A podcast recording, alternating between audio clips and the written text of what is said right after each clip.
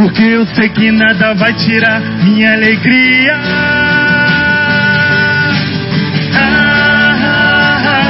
Senhor, me fortaleço na tua alegria. Pela fé eu vou vencendo, rindo todo dia. Senhor, me fortaleço na tua alegria. Vencendo, rindo todo dia. Assim, ó. Está no seu trono do inimigo. Eu estou a seu lado, assentado com Cristo.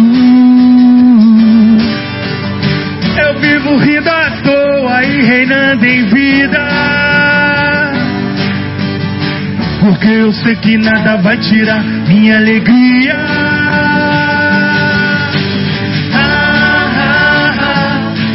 Me fortaleço na tua alegria.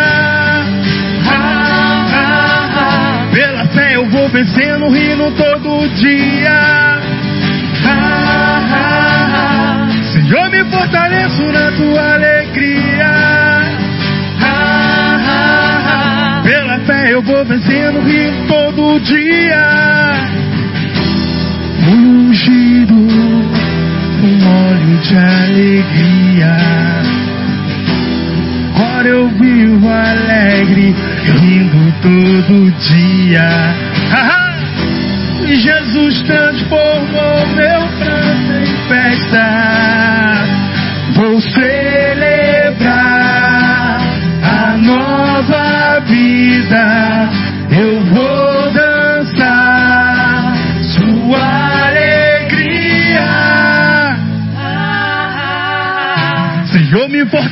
Na tua alegria.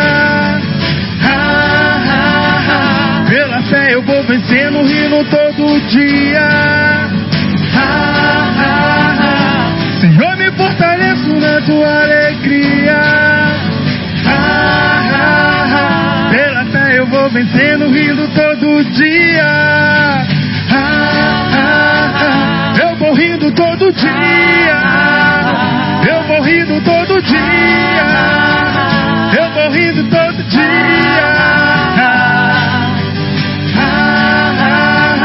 Eu vou rindo todo dia.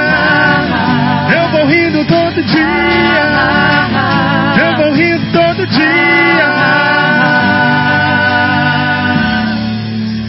Aleluia. Glória a Deus. Deus é bom, amados.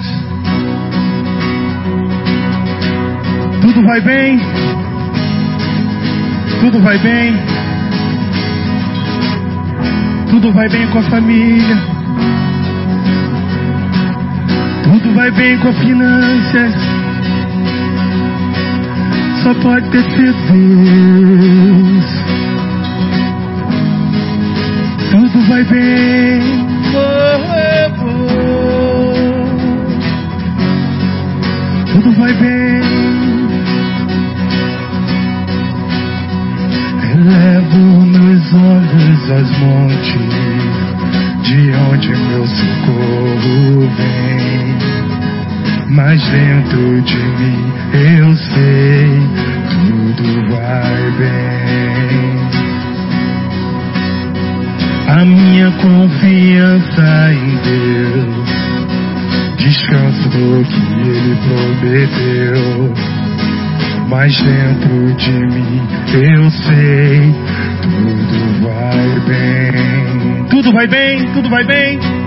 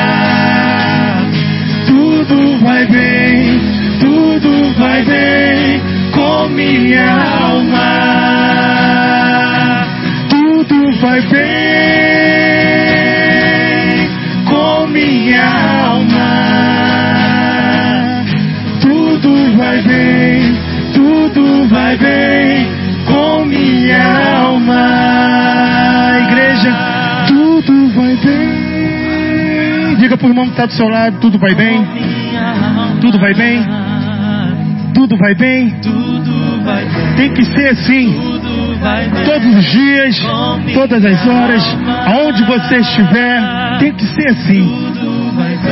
Tudo vai bem. Mesmo que você esteja naquele dia, sabe? Que a circunstância tenta te desanimar, mas você tem que declarar, e sempre declarar, tudo vai bem, tudo vai bem. Oh, com minha alma.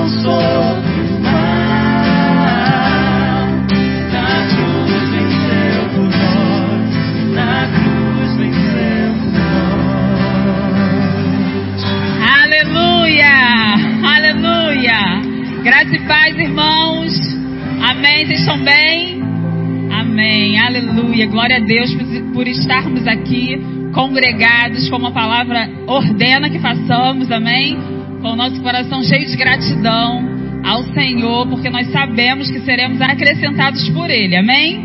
Aleluia. Se você não deu boas-vindas ainda para a pessoa que está do seu lado, faça isso agora, amém? Dê um sorriso bem bonito. Pega o seu celular, vamos fazer nossa selfie, amém?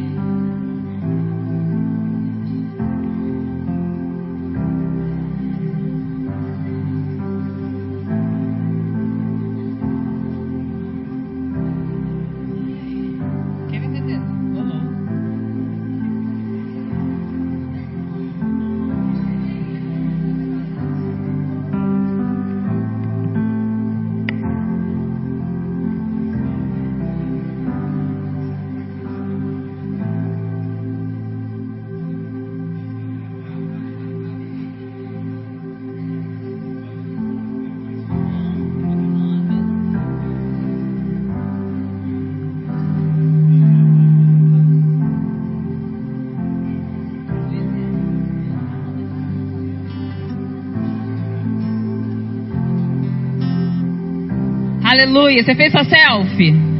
Amém. Você vai postar nas suas redes sociais com as hashtags que a gente sempre usa. Amém. Você pode se sentando à medida que você foi, foi fazendo. Aleluia.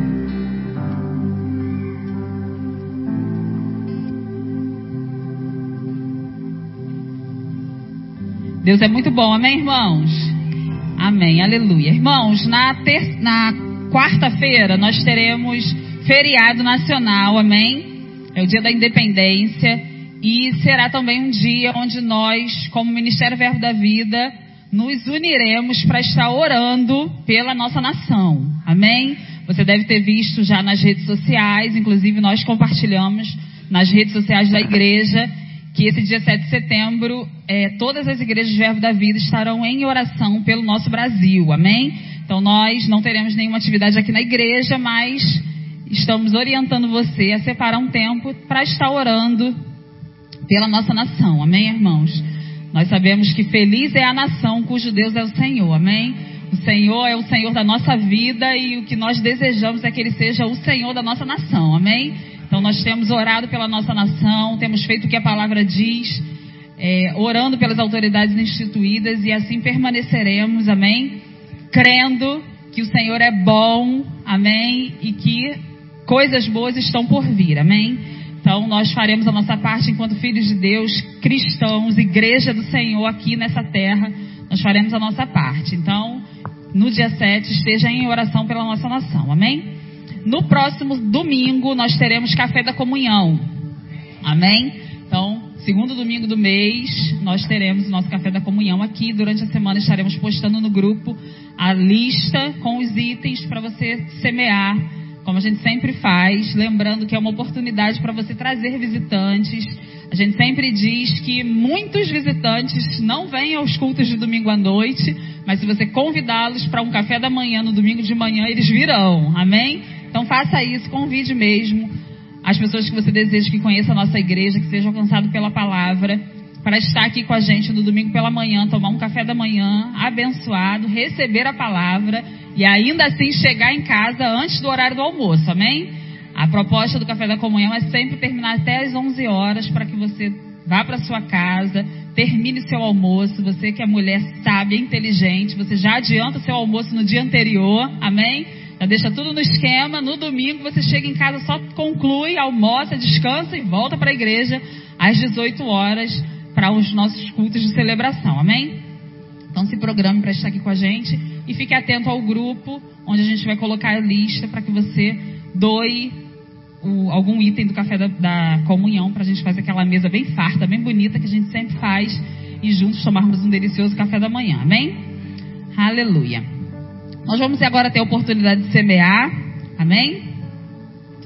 E eu quero que você abra aí sua Bíblia comigo em 2 Coríntios, no capítulo 9.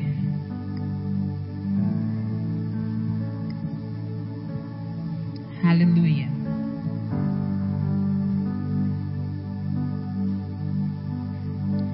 Segunda Coríntios, capítulo 9. Verdade, você vai abrir, vai deixar aberto aí. Antes de, da gente ler e a gente vir semear, eu quero saber se tem alguém nos visitando essa noite. Pela primeira vez. Tem alguém nos visitando pela primeira vez? Não, né? Quem fez aniversário de nascimento ou casamento durante essa semana? De domingo passado até hoje. Alguém fez aniversário? Ninguém, gente. Fez a Fernanda, né? Aniversário de casamento. Rodrigo e Cibele. E a Fernanda também fez aniversário, mas ela não está aqui hoje. Amém? A gente colocou lá no grupo, parabenizamos ela. Amém? Nós celebramos, amém, irmãos? A vida, os aniversários casamentos, nascimento. Eu quero chamar o pastor Luciano para estar orando por eles.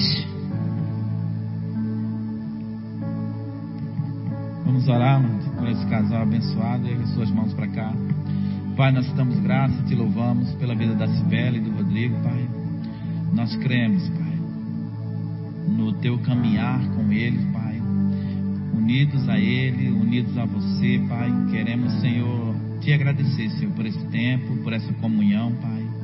Muito obrigado pelo casamento do Rodrigo, avançando, crescendo, Pai, abundantemente. Consciência, Senhor, é, do propósito pelo qual o casamento foi estabelecido, Pai. Muito obrigado pela vida dele, Senhor, enriquecendo em tudo, Pai. Sendo orientado, Senhor, de forma sobrenatural, Pai, para todos os passos que eles vão dar, Senhor, como casal, Pai. Criando seus filhos, Senhor, no teu caminho, caminhando junto, Pai. Amadurecendo juntos, Pai.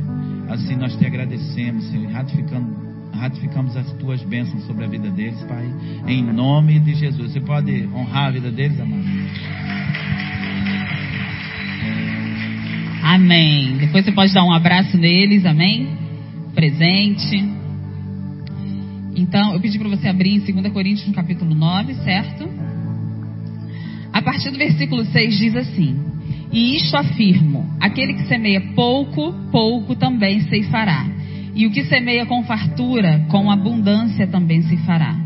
Cada um contribua segundo contribua segundo tiver proposto no coração, não com tristeza ou por necessidade, porque Deus ama a quem dá com alegria. Deus pode fazer-vos abundar em toda graça, a fim de que, tendo sempre, em tudo, ampla suficiência, superabundez em toda boa obra. Amém? Esse versículo 8, irmãos, é muito maravilhoso, porque ele afirma que Deus pode fazer-vos abundar em toda graça, a fim de que, tendo sempre, em tudo, ampla suficiência, superabundez em toda boa obra. Amém? Nós temos um Deus que cuida de nós. Antes de vir para cá, enquanto eu estava me arrumando, eu estava louvando ao Senhor, me preparando, e eu estava ouvindo aquela música que nós cantamos aqui, Jeová Jireh. E meditando na letra dessa música, na verdade tão poderosa que ela traz para a nossa vida. Temer por quê? Por que temer? Se nós estamos guardados por um Deus que nunca, jamais perdeu nenhuma batalha por um Deus que provê, amanhã ele provê de novo, depois de amanhã provê de novo, mês que vem provê de novo. Irmãos, Jeová Jireh é o seu Deus. Ele está sobre você.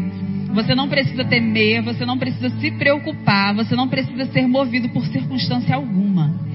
Basta você entender que você tem um bom pai, você se colocar no que a palavra diz a respeito de qualquer área da sua vida que você vai experimentar de um Deus poderoso, de um Deus que provê. E por, exatamente pelo fato dele nunca ter perdido nenhuma batalha, você não vai temer jamais. Porque não tem motivo para temer. Temer por quê? Temer por quê? Não tem motivo para temer. Amém? Ele é um bom pai, ele cuida de nós.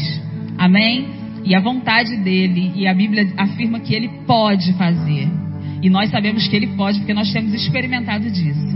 Nós, de fato, irmãos, temos visto o favor de Deus sobre a nossa vida. Nas mínimas coisas, nos mínimos detalhes, o favor de Deus está presente sobre a nossa vida. E ele vai permanecer e nós vamos permanecer debaixo desse guarda-chuva poderoso, não vamos sair, não vamos arredar o pé, porque esse é o lugar de segurança para nós, amém? Nós temos um bom Pai que cuida de nós, amém? E esse momento no culto é para a gente devolver a Ele parte dos 100% que Ele nos dá, amém? Entendendo que Ele é o nosso provedor, que Ele nos dá tudo, então nesse momento a gente, com toda a alegria do nosso coração, a gente devolve a Ele parte do que Ele nos dá. Então nesse momento você tem essa oportunidade, então separe seu dízimo, sua oferta para ser depositada aqui, amém? Você pode separar, tem envelope aí no encosto da cadeira. Se não tiver, as diaconisas ou o diácono vai entregar para você.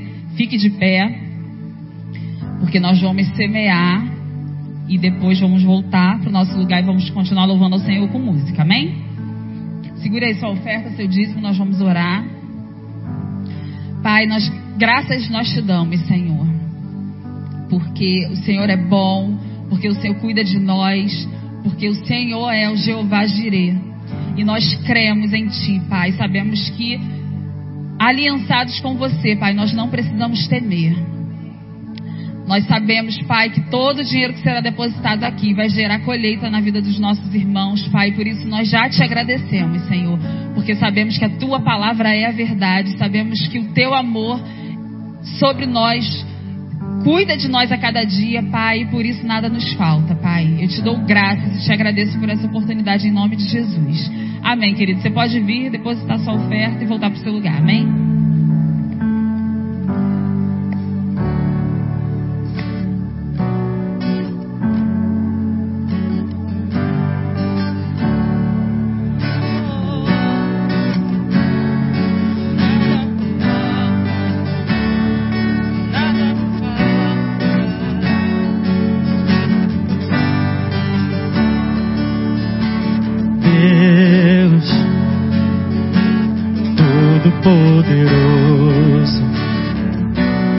és o meu grande eu sou.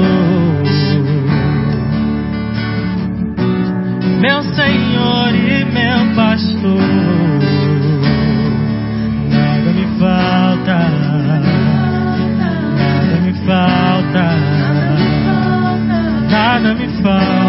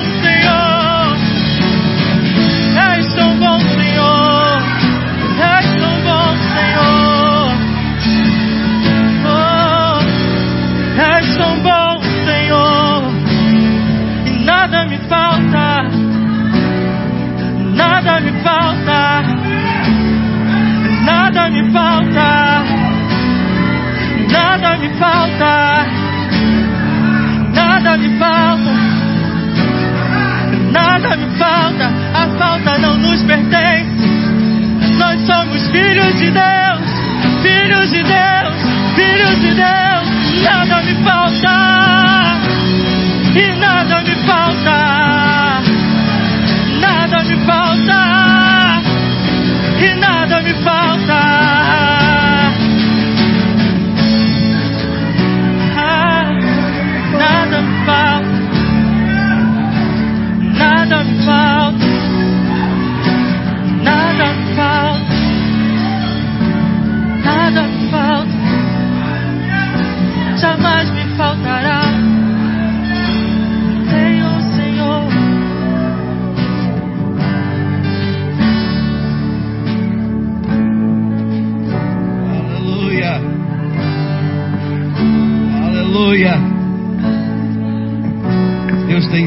sempre tão bom pra gente, né? todo dia, o dia todo, em todos os momentos. Pensa aí enquanto Deus tem sido bom pra você, levanta sua mão e agradece a Ele pela bondade dele, como a bondade dele tem te sustentado, como a bondade dele tem te mantido de pé. Lembra que Ele é por nós e não contra nós. oh, aleluia! Deus tem sido sempre tão bom, irmãos. Pessoas podem decepcionar você, Deus tem sido sempre tão bom. Pessoas mudam de humor, pessoas te amam um dia te odeiam, um dia e te odeiam no outro dia. Deus tem sido sempre tão bom.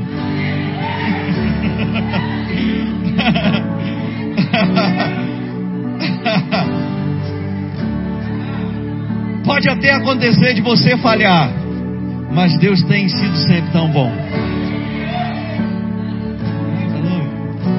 Antes de você se assentar, eu queria que você desse um sorriso de crente para umas três pessoas aí e dissesse para ela: Deus tem sido sempre tão bom.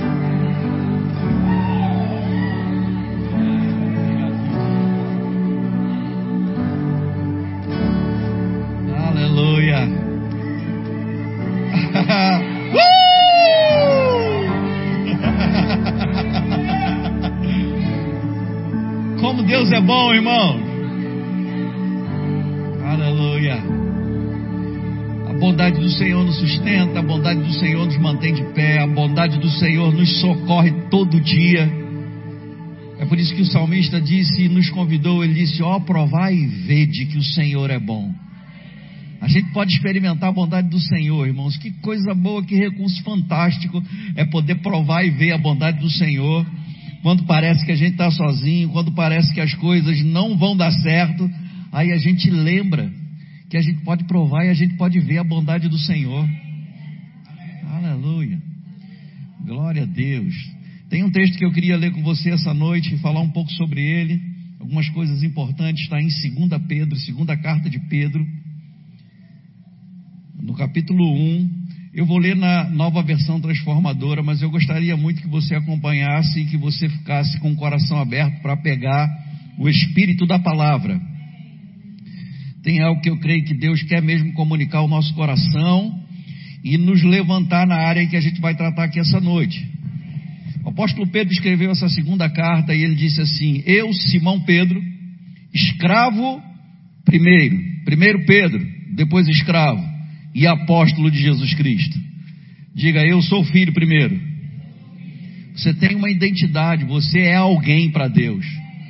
Seu serviço não é mais importante que você. Seu chamado não é mais importante que você. Você vive por causa de um propósito, mas Deus ama você.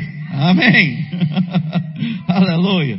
Eu, Simão Pedro, escravo e apóstolo de Jesus Cristo, escrevo esta carta a vocês que compartilham de nossa preciosa fé, concedida por meio da justiça de Jesus Cristo, nosso Deus e Salvador. Quantos são da fé aqui?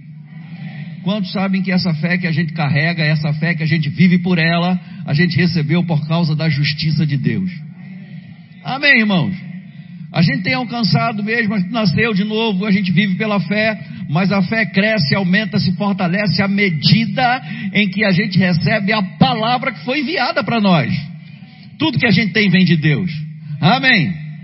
Ainda, ainda que você seja uma pessoa extremamente talentosa, lembre-se, até o seu talento vem de Deus.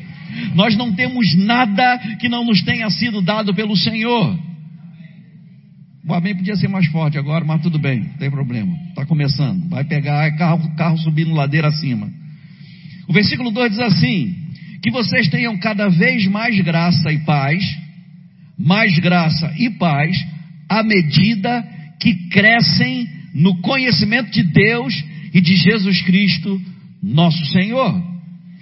A vontade de Deus, irmãos, é que a gente desfrute mesmo de mais graça e de mais paz. A graça é o poder de Deus disponível que toma a, forma daquilo que a gente precisa e supre a nossa necessidade. A Bíblia diz que quando nós estávamos mortos nos nossos delitos e pecados, Ele nos deu vida. Quando a gente estava morto espiritualmente antes de nascer de novo, o que a gente precisava era vida. E a Bíblia diz que pela graça nós fomos salvos, através da fé.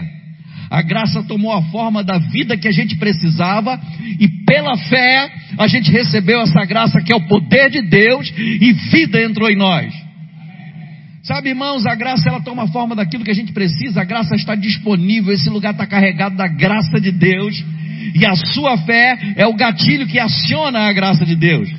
Aquilo que você precisa já está disponível e você tem como, pela fé, acessar, desfrutar. O banquete está posto, a mesa está posta, a gente escolhe e come, amém? Pela fé, diga pela fé. Aleluia. A vontade de Deus, irmãos, é que a gente viva e desfrute mais e mais de graça e paz. Mas isso vem pelo crescimento do conhecimento. Crescer no conhecimento. O conhecimento está disponível. Deus ele tem liberado, levantado pessoas e eu vou lhe dizer que particularmente nossa igreja, na nossa igreja, nós somos privilegiados, irmãos. Quantas pessoas boas têm vindo ministrar aqui temos excelentes ministros na nossa igreja, mas temos também sido abençoados por Deus, recebido vários ministros, professores do Rema, professoras, homens, mulheres abençoados, cheios de experiência, de fé, gente carregando uma unção poderosa. Deus tem conectado essas pessoas a gente, a gente tem recebido a palavra. E sabe por que é que Deus tem feito isso? Para que a gente cresça no conhecimento e com esse crescimento a gente possa desfrutar mais ainda de graça e paz. Às vezes, irmãos, a gente fica agoniado, aperreado, a cabeça bagunçada, na cabeça, inquietação, e tem paz disponível para a gente desfrutar. Mas sabe, deixa eu dizer para você o que tem acontecido às vezes. Às vezes a gente começa a ter uma medida de conhecimento e os desafios passam a ser maiores. A Bíblia diz que não virá sobre nós tentação além da nossa força. Mas quando sabe que a gente já está mais forte ainda? As pressões estão aumentando, mas há mais paz disponível. Amém. Então eu preciso me esforçar para adquirir mais conhecimento. Esse conhecimento que já está disponível através das ferramentas que Deus já estabeleceu, apóstolos, profetas, evangelistas, pastores, mestres, que ministram debaixo de uma unção, e quando nós nos expomos a essa unção, o conhecimento chega e a gente pode desfrutar mais ainda de graça e paz. Graça e paz vão aumentando. A gente já foi tão abençoado pela graça de Deus, mas saber que tem mais graça disponível Sabe, irmãos, gente tem ouvido o testemunho de pessoas que têm vivido mesmo no sobrenatural e sobrenaturalmente têm recebido cura divina, sobrenaturalmente têm recebido paz. A paz que excede todo entendimento, sobrenaturalmente, situações, problemas na alma, problemas emocionais, a gente desfruta dessa graça. Irmãos, não tem explicação. Um dia a gente está chateado, desequilibrado, precisando de ajuda, e no outro dia a gente está forte. Porque ouvimos uma palavra. Eu não quero de forma alguma trazer prejuízo financeiro para os psicólogos e psiquiatras.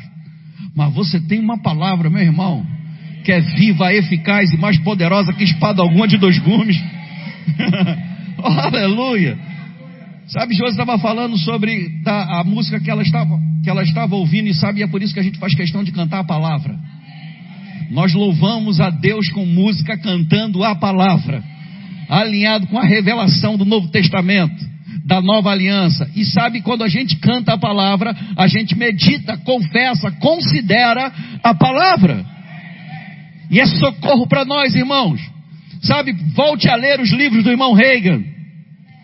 Volte a estudar a Bíblia. Volte a pegar as suas anotações do Rema.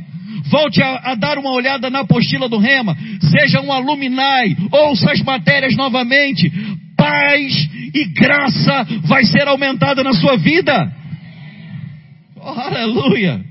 Glória a Deus, irmãos, quando a gente ouve alguém ministrando a palavra, quando a gente considera o que está sendo dito, o que está sendo ensinado. Sabe, irmão, todo mundo passa por desafio, todo mundo passa por aquela vontade de parar de chutar o pau da barraca, porque pressão acontece todo dia, irmão, e eu não sei se você sabe, mas o diabo não está brincando de ser diabo. O diabo não está brincando daquilo de fazer aquilo que ele sempre fez e que a Bíblia fala, construir fortalezas na cabeça da gente ou tentar pelo menos e lançar sofismas, que são argumentos para nos induzir ao erro. Ele continua fazendo isso. Tem pensamento que chega na nossa cabeça que não nasceu na nossa cabeça. Ou ele mesmo jogou como um dardo inflamado, e a Bíblia diz que a gente tem o escudo da fé, que uma vez embraçado, levantado, apaga esses dardos inflamados. Mas ele pode também usar a boca de pessoas. Porque tem gente que dá lugar ao diabo, e eu estou falando boca de crente. Amém. E se a gente permitir que esses pensamentos se aninhem, repousem na nossa cabeça, porque a gente não pode impedir de chegar. Como se diz aí, é melhor é melhor do que ser surdo, ouvir uma bobagem que fala por aí. Então a gente ouve, mas não precisa ficar na cabeça da gente, porque a gente tem a palavra. Amém, irmãos. E quando a palavra ela começa a ser revelada ao nosso coração, a gente desfruta mais ainda de graça, mais ainda de paz os desafios são maiores. Algumas pessoas dizem: Não sei como você conseguiu passar por isso, não sei como você conseguiu enfrentar isso. E a gente responde: Eu também não sei. Foi sobrenaturalmente. Eu ouvi uma palavra, eu cantei uma palavra, alguém me disse uma palavra, eu li uma palavra, que uma só palavra vinda de Deus mudou as circunstâncias. E antes mesmo das circunstâncias mudarem, a gente muda. Aleluia, o problema está ali diante da gente e a gente começa, a gente sabe que a gente não está conseguindo superar aquele problema, superar aquele desafio, mas aí a gente se volta para a palavra. E graça e paz é, são multiplicadas é, e a gente começa a olhar para o problema, está no mesmo lugar, do mesmo jeito, do mesmo tamanho, mas a gente começa a olhar para ele de cima para baixo. Porque quando você lê a palavra, você desenvolve ou libera ou ativa a consciência, o entendimento de que você é maior do que qualquer problema, de que maior é aquele que está em você do que o Satanás que está no mundo e qualquer associado dele que tenta paralisar você. Aleluia. Glória a Deus. Amém. Deixa eu continuar lendo com você. Isso é só uma introdução. Eu quero te mostrar o que está aqui depois. Versículo 3 diz assim: Deus com seu poder divino, aleluia, nos concede tudo de que necessitamos para uma vida de devoção ou de piedade. Irmão, tudo que a gente precisa vem de Deus. E Ele já providenciou. Ele nunca vai dizer para você, não, isso aqui eu não tenho muito, não, só tenho um pouquinho, vou dar só metade para guardar outra metade para o seu irmão. Não, tudo que você precisa já está disponível e já está disponível em abundância. Aleluia. Deus, com o seu poder divino, nos concede tudo que necessitamos para uma vida de devoção, pelo conhecimento pleno daquele que nos chamou para si, por meio de sua glória e excelência. Diga glória e excelência. Aleluia. Oh, glória a Deus. Meu irmão, tudo aquilo que a gente precisa vem de Deus. Eu não sei porque você está colocando expectativa em pessoas. Se a gente chegou até aqui, irmão, a gente chegou até aqui porque a gente não considerou coisas que pessoas poderiam nos dar e não nos deu, coisas que pessoas disseram que ia dar e falharam, coisas que pessoas até deram, mas não foi suficiente, a gente precisava de mais. Mas Deus foi acrescentando na nossa vida pelo poder divino dele. Sabe, irmão, eu não sei se você já foi desacreditado. Eu não sei se um dia alguém chegou para você e disse que você não era capaz, que você não ia chegar a determinado lugar. Mas eu já ouvi essas coisas, irmãos. Só que eu desconsiderei. Isso não quer dizer que eu não me entristeci no momento. Eu me entristeci. Mas eu já tinha conhecimento suficiente da palavra para saber quando era Deus falando e quando era o diabo que estava falando. E sabe, irmãos, eu vi dia a dia Deus acrescentando na minha vida, abrindo portas, me acrescentando dons e talentos, conectando a pessoas. Sabe, lembrando disso, estava conversando com o pastor Gilson no início do culto. É, hoje nós perdemos um, perdemos por assim dizer, na verdade ele está com o Senhor. A gente vai ter um reencontro mais tarde, que, que seja muito mais tarde, a não ser que Jesus, a não ser que Jesus volte logo. Mas é, tivemos hoje, soubemos, tivemos a notícia que o bispo Júlio Nascimento, um grande amigo nosso, que num momento bem difícil da minha vida abriu as portas para mim, para eu ensinar a palavra na escola dele. Foi onde eu conheci pastor Gilson Angélica. E foi um, um, tempo onde a gente foi socorrido mesmo a, pela ajuda, pelo carinho dele. E hoje ele partiu para estar com o Senhor. E a nossa oração é que a família seja mesmo confortada, consolada pelo Senhor. Mas sabe, fica aqui minha gratidão e a minha esperança de que um dia a gente vai estar junto, sabe?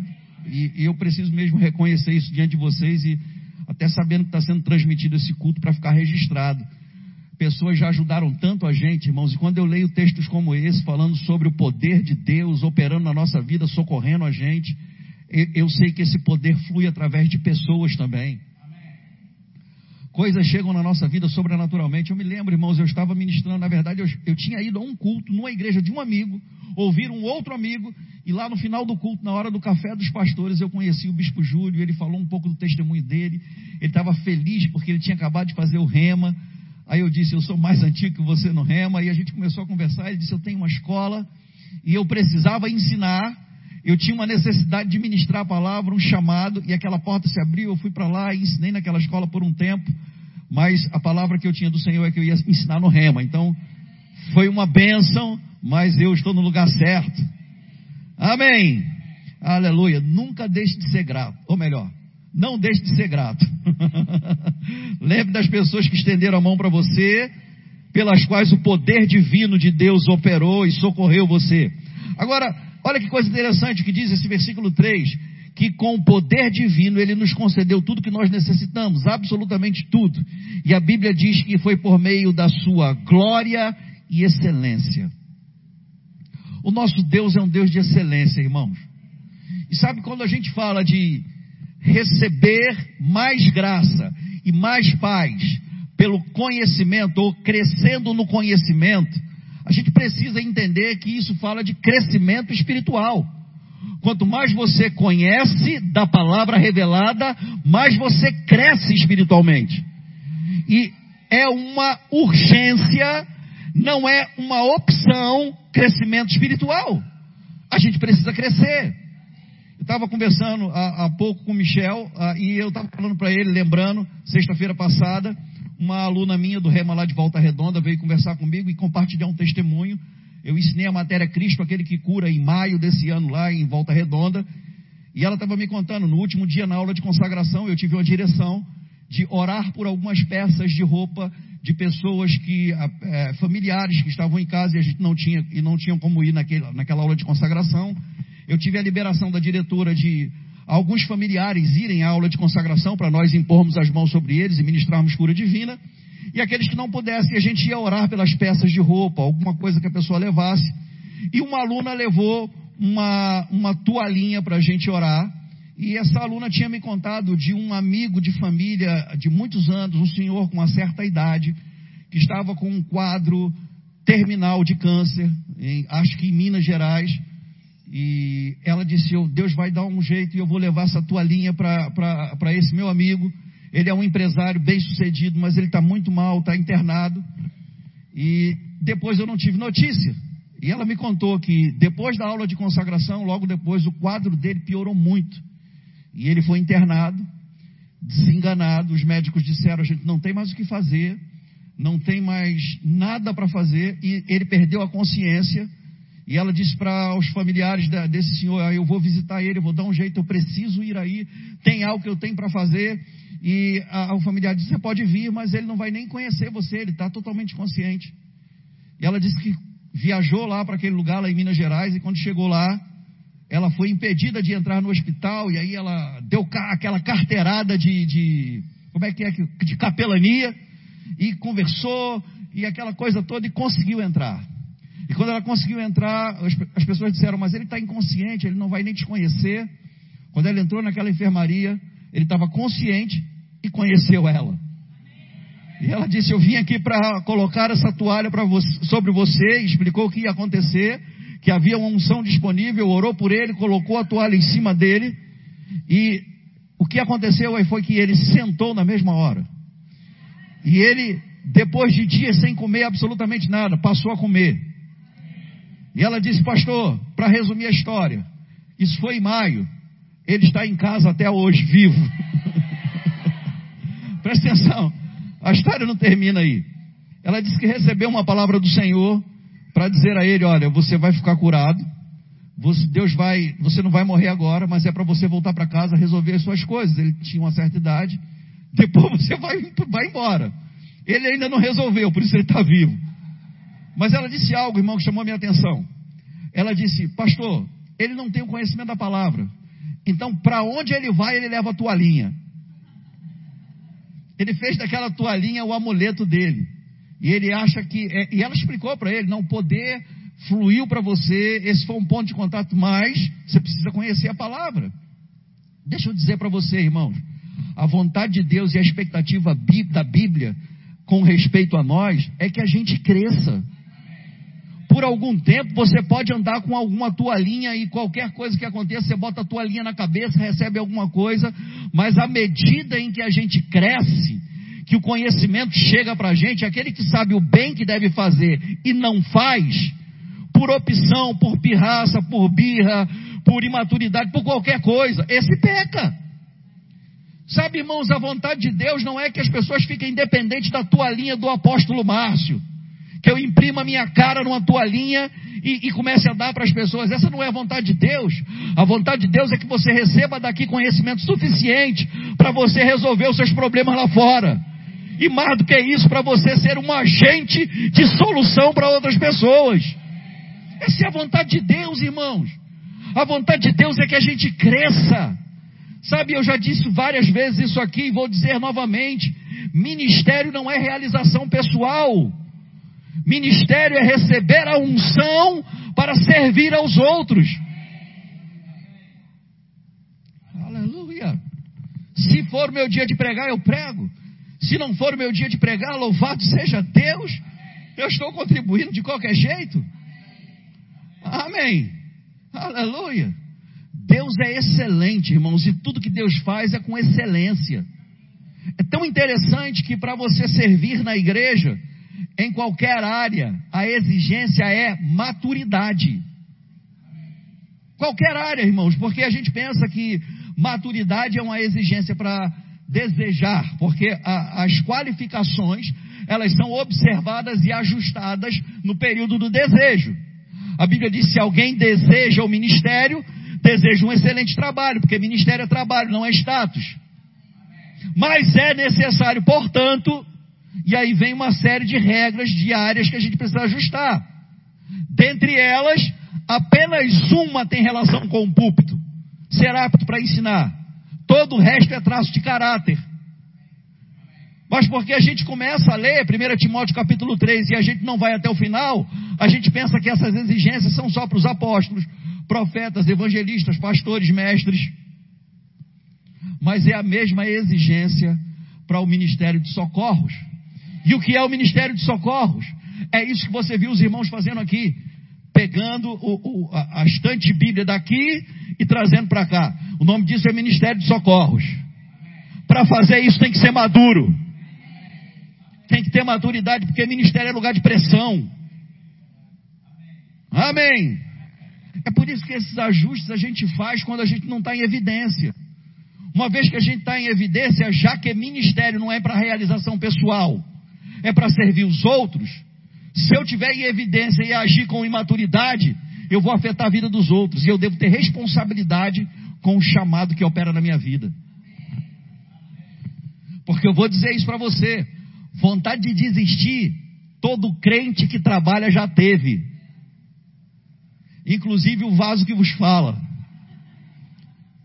Vontade de faltar culto, de não vir mais, de chutar o pau da barraca, ficar chateado, isso todo mundo passa por. Tem alguém aqui que nunca passou por isso? Levanta a mão que eu vou orar para você ser liberto desse espírito de mentira.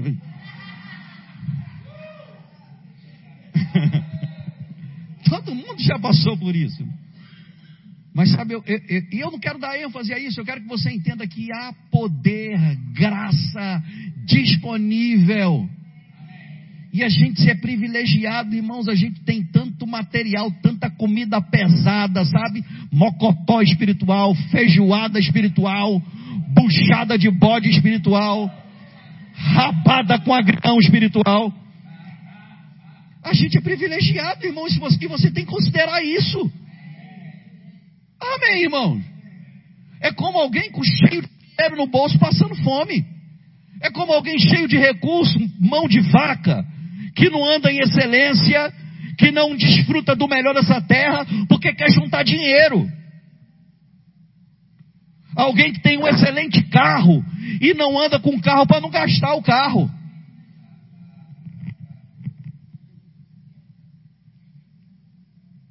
É assim que a gente está vivendo, irmãos. A gente tem tanto recurso, tanta oportunidade divina, tanto conhecimento, tanta coisa boa, irmãos. Sabe, eu fico pensando, eu já passei por um monte de lugar, irmão, já, já tenho um tempo de caminhada cristã, já é, congreguei em alguns lugares, e não é nenhuma crítica. Na verdade, nem quero falar de onde eu passei, eu quero falar da igreja que eu estou hoje. Irmão, a gente vive tão sem problema que a gente tem que inventar problema. Não que não aconteça, irmão, mas eu digo assim, em relação ao que a gente já viveu que a gente já experimentou. Eu, eu, eu, eu, eu penso, irmãos, que a gente a está perdendo oportunidades divinas de viver uma vida de gratidão. Sou tão grato, irmão, por coisas boas que Deus tem feito na minha vida. Sou tão grato pelas oportunidades que Deus tem me dado, e quando você tem gratidão por oportunidades, outras chegam, se multiplicam, vão chegando mais, sabe? Eu me lembro, e Deus me ajuda que essa pessoa que eu vou falar aqui não veja esse vídeo. Mas eu me lembro de um irmão que congregou com a gente. Isso me marcou e eu vou usar como exemplo mesmo, porque é um exemplo feio. Esse irmão, ele se achava tão melhor, melhor do mundo, sabe? Ele achava que ele, ele era o mais talentoso do mundo, a pessoa mais especial do mundo. E de fato era uma pessoa extremamente talentosa. Porque o problema, irmãos, quando eu ensino a matéria submissão e autoridade, eu sempre menciono nossa igreja. Na matéria no rema. Porque a nossa igreja é uma igreja atípica. A gente tem mesmo percebido que pessoas extremamente talentosas, com um, um chamado para liderança, Deus tem atraído para cá. E se alguém chegar para mim e falar assim, pastor, eu tenho um chamado para liderar, eu tenho uma, uma, uma, desde criança, eu sou um líder nato. Eu vou dizer a verdade. Porque quando Deus junta pessoas com um dom da liderança, não é para que a pessoa seja treinada na liderança ou a liderar. É para que aprenda a submissão. Porque o homem é provado pelos louvores que recebe. Ter talento não é garantia de ser maduro. O que te coloca no ministério não é o talento, é a maturidade. Amém. Não é o chamado, é a qualificação. Porque o chamado é desde o ventre, irmãos. Pega o bebezinho, mais bebezinho da igreja hoje, você vai dizer: Meu Deus, Deus me falou que essa criança será um profeta para as nações. Aí você vai entregar um microfone a ela? Ela não está pronta, tem um chamado, mas não tem o tempo necessário. Então, quando Deus junta pessoas assim, a gente sabe, isso, não, isso não, é, não, não, é, não é mentira quando a pessoa diz, eu tenho talento, eu tenho chamado, eu sou, eu sei que eu sou uma pessoa especial. O que eu preciso? Baixar a bola. Te falta alguma coisa. Vai, vende tudo que você tem, distribui aos pobres e me segue, vira discípulo. Porque a pessoa já quer chegar, sentar na janela. Era o que aconteceu com Jesus. Amém, irmãos? E eu tenho visto pessoas abrindo mão da oportunidade de ser grata, abrindo mão da oportunidade de expressar sua gratidão. Eu precisei muito de ajuda e ainda estou sendo trabalhado para ser um líder melhor. Em que área? Na submissão. Eu me lembro, irmãos, um dia eu estava sofrendo uma injustiça, injustiça mesmo. Não tem como, é, é algo assim, é um fato. Eu passei por uma injustiça. E Ninguém pode me convencer, já é atestado que foi uma injustiça que eu passei. Mas eu escolhi andar em submissão. E eu me lembro que eu falei para o meu pastor, pastor, eu não compreendo isso. Eu não entendo por causa por que fazem isso comigo, por que estão fazendo isso, porque tomaram essa decisão. Isso é uma justiça, eu não consigo compreender. E o meu pastor me deu um conselho, irmão, que foi o melhor conselho que eu poderia receber. Ele disse: Márcio, você não tem que entender nada. Você tem que se submeter. E eu fiquei tão feliz, irmão, com essa palavra. Não, você não tem ideia. Eu agradeci tanto por esse conselho ter sido pela internet e ele não está vendo minha cara. Mas quando eu decidi obedecer o que ele falou, seguir o conselho, a gente chegou até aqui.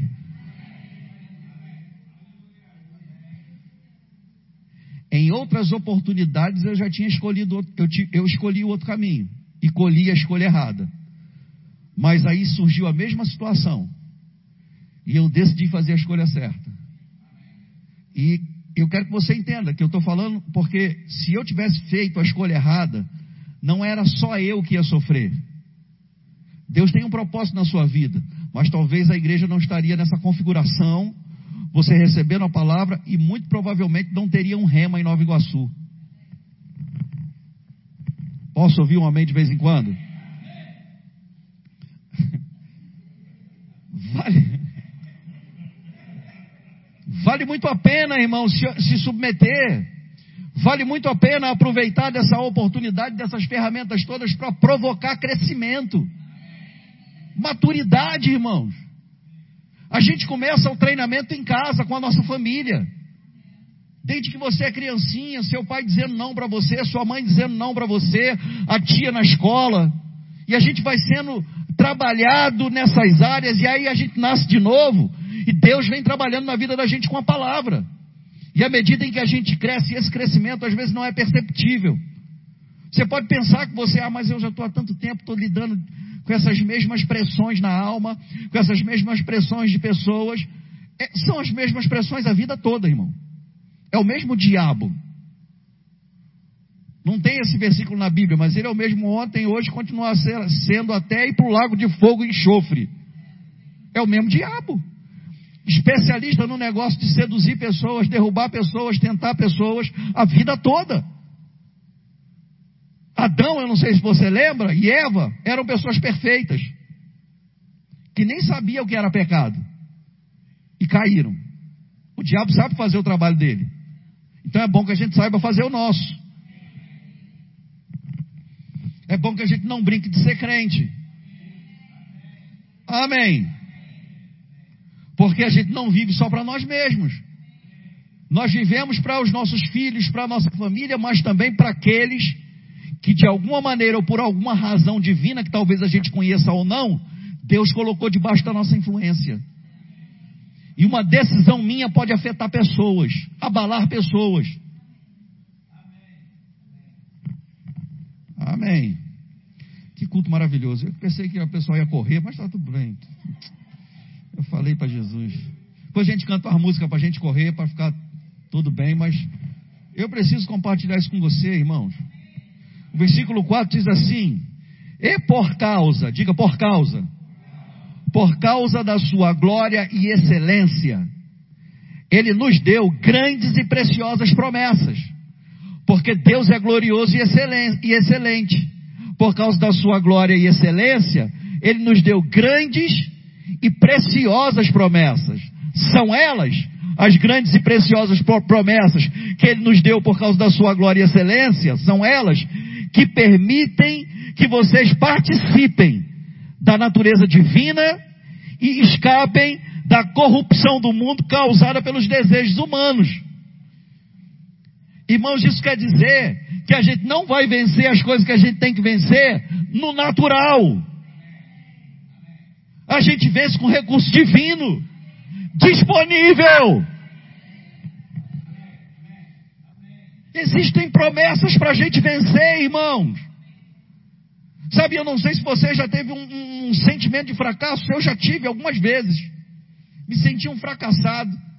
Agia errado, irmãos, porque se o diabo fizer te enganar a ponto de você começar a se comparar com os outros, você já perdeu. Porque a única maneira de nós medirmos o nosso progresso é olhando onde nós estávamos antes e onde estamos hoje. Você mede o seu crescimento olhando para você mesmo, não olhando para o outro. Se o diabo conseguir fazer você olhar para o outro, você já perdeu, já está na derrota. Já entrou no joguinho dele, já está de pressão. Aí ele vai arrebentar com a sua alma, vai explodir sua cabeça e te paralisar. O que a gente precisa fazer é quando o diabo se levanta com esses joguinhos que ele faz com todo mundo, recorrer a recursos divinos. A palavra diz que as armas da nossa milícia não são carnais, mas poderosas em Deus para destruir fortalezas e anular sofismas. A gente não vai vencer naturalmente, irmãos. Quando vem a sensação de fracasso, eu estava falando dela, você pega a palavra, tem um recurso divino que diz que você é vencedor e mais do que vencedor por aquele que te amou. sabe, às vezes me vinha a pressão na minha cabeça, mas fulano é pós-graduado, o outro é pós-doutorado, o outro tem pós-mestrado, o outro é isso e aquilo. Eu tenho oitava série. Fui pós-graduado na quinta.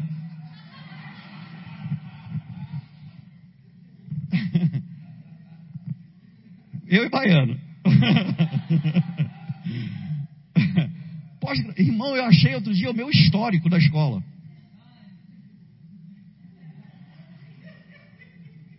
O diabo quis usar aquilo contra mim. Esse negócio de mudança agora de casa, mexendo no documento histórico da escola, para que eu fui achar aquilo? Nem sabia que eu tinha aquilo. Irmão, nunca tirei um A.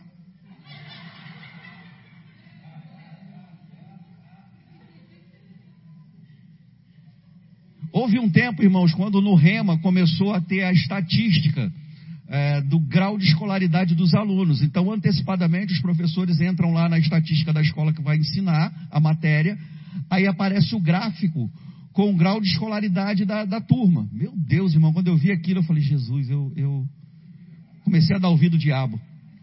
Ah, vai ser difícil lá, lá vai ser pressão. E sabe, irmão, eu aprendi com, com, com a minha mama Geórgia. Aprende a confiar na unção. Sabe, irmãos, eu, eu tenho visto como Deus é poderoso para levantar a gente. E Deus escolheu as coisas que não são para confundir as que são mesmo. Eu comecei a usar de recursos divinos disponíveis na palavra. Está disponível na palavra, irmãos. A minha capacidade vem de Deus. Minha habilidade vem de Deus as palavras que as pessoas precisam ouvir na hora certa vão subir para os meus lábios.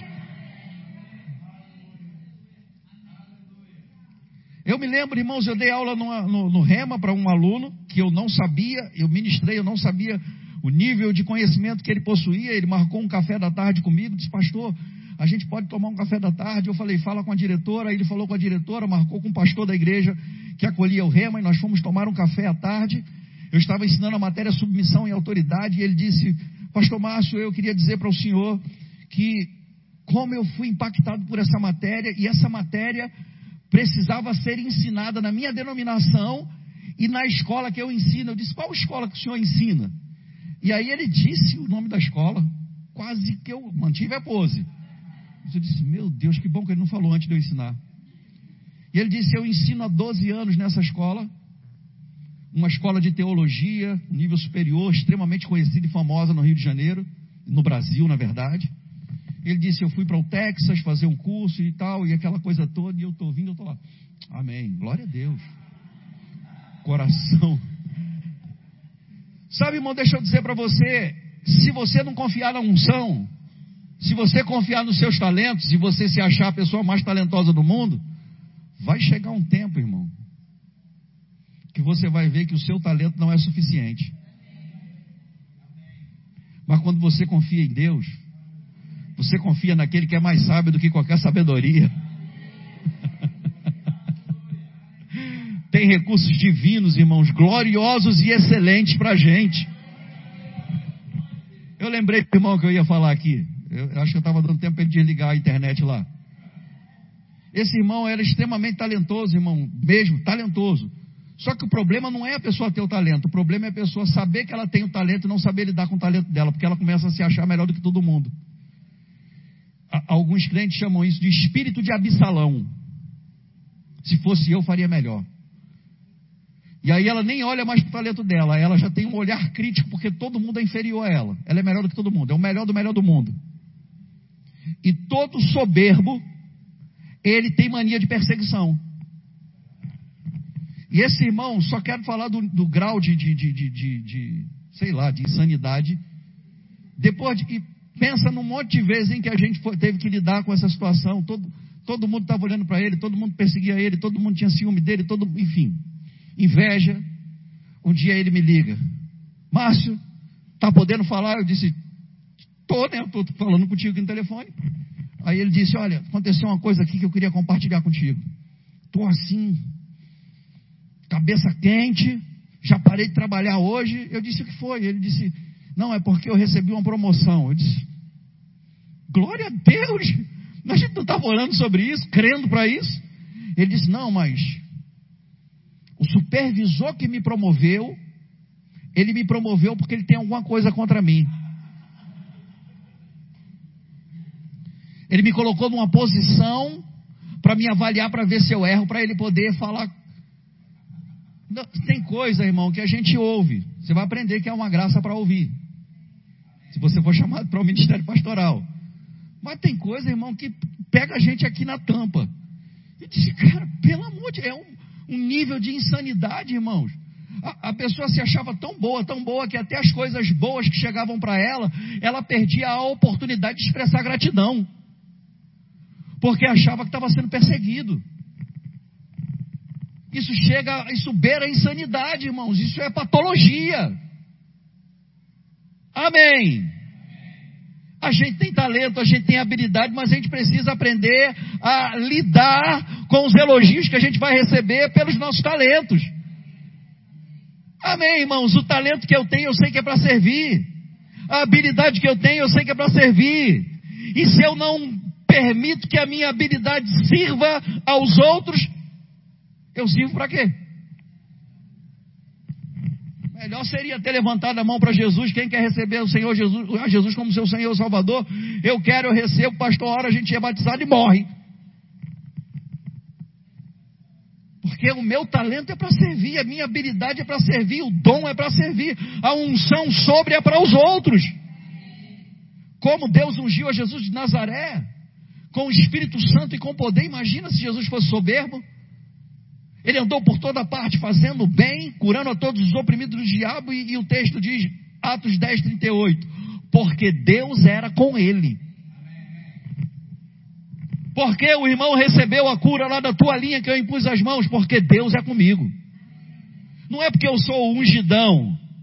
Agora eu vou fazer uma, uma, uma, vou mandar rodar um monte de toalhinha com minha cara, com meu rosto lá, vou assinar a minha assinatura. Não, meu irmão, pelo amor de Deus. Se Deus inspirar a gente para fazer alguma coisa, a gente faz, mas a gente não faz da inspiração uma doutrina. Amém. A gente precisa permitir, claro que você nunca vai roubar a glória de Deus, mas a gente tem que reconhecer que a glória é dele. Sabe, irmãos, por que Deus junta pessoas com o dom de liderança? Porque você precisa aprender a ser submisso. Amém. Pastor Eliezer disse algo fantástico. Ele disse: as pessoas mais rebeldes que se submetem se tornam as mais poderosas e talentosas. Os gigantes, os, os heróis de Davi, matadores de gigantes. Grandes homens, irmãos, que fizeram proezas e atos poderosos. A exemplo de Davi, mataram gigantes. Fizeram coisas extraordinárias mas eram os quebrados, endividados que estavam na caverna de Adulão. Você chega com dom de liderança, mas tem coisa para ajustar. O chamado, mas eu tenho um chamado, quem é que não tem aqui? Fala um que não tem chamado. Desde o ventre, irmãos. Até a pessoa que morreu sem aceitar Jesus tinha um chamado, ela não sabe, mas tinha. Os ímpios que estão lá fora têm um chamado. Todo mundo tem chamado. Todo mundo tem talento. A gente precisa aprender que o talento que a gente tem é para servir, senão não tem propósito a gente ter nascido. Se é para servir, fazendo o que for, eu me alegro. Meu maior sonho era cantar, irmão. Tá rindo de quê?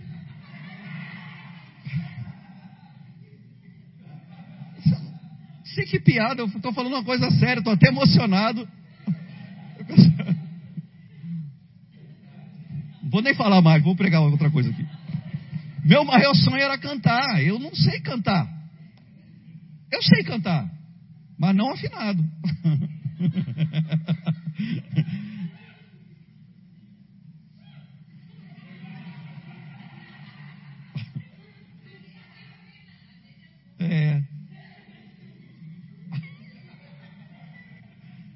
do riso pegou ela. Tem nada a ver com eu queria cantar, irmãos. Eu, eu sabe, eu, é de verdade mesmo, eu fico com inveja do Luciano. Luciano começa a cantar na oração, todo exibido, todo.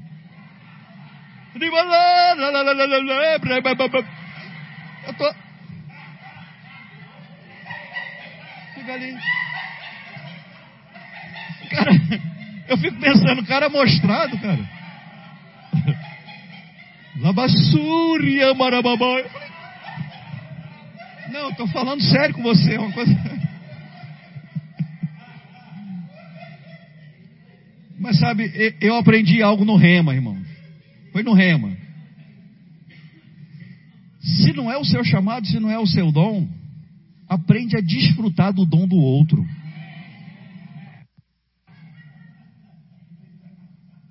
Inveja é obra da carne. Já deu, né, Neide? Já foi suficiente? Chega, né, Neide?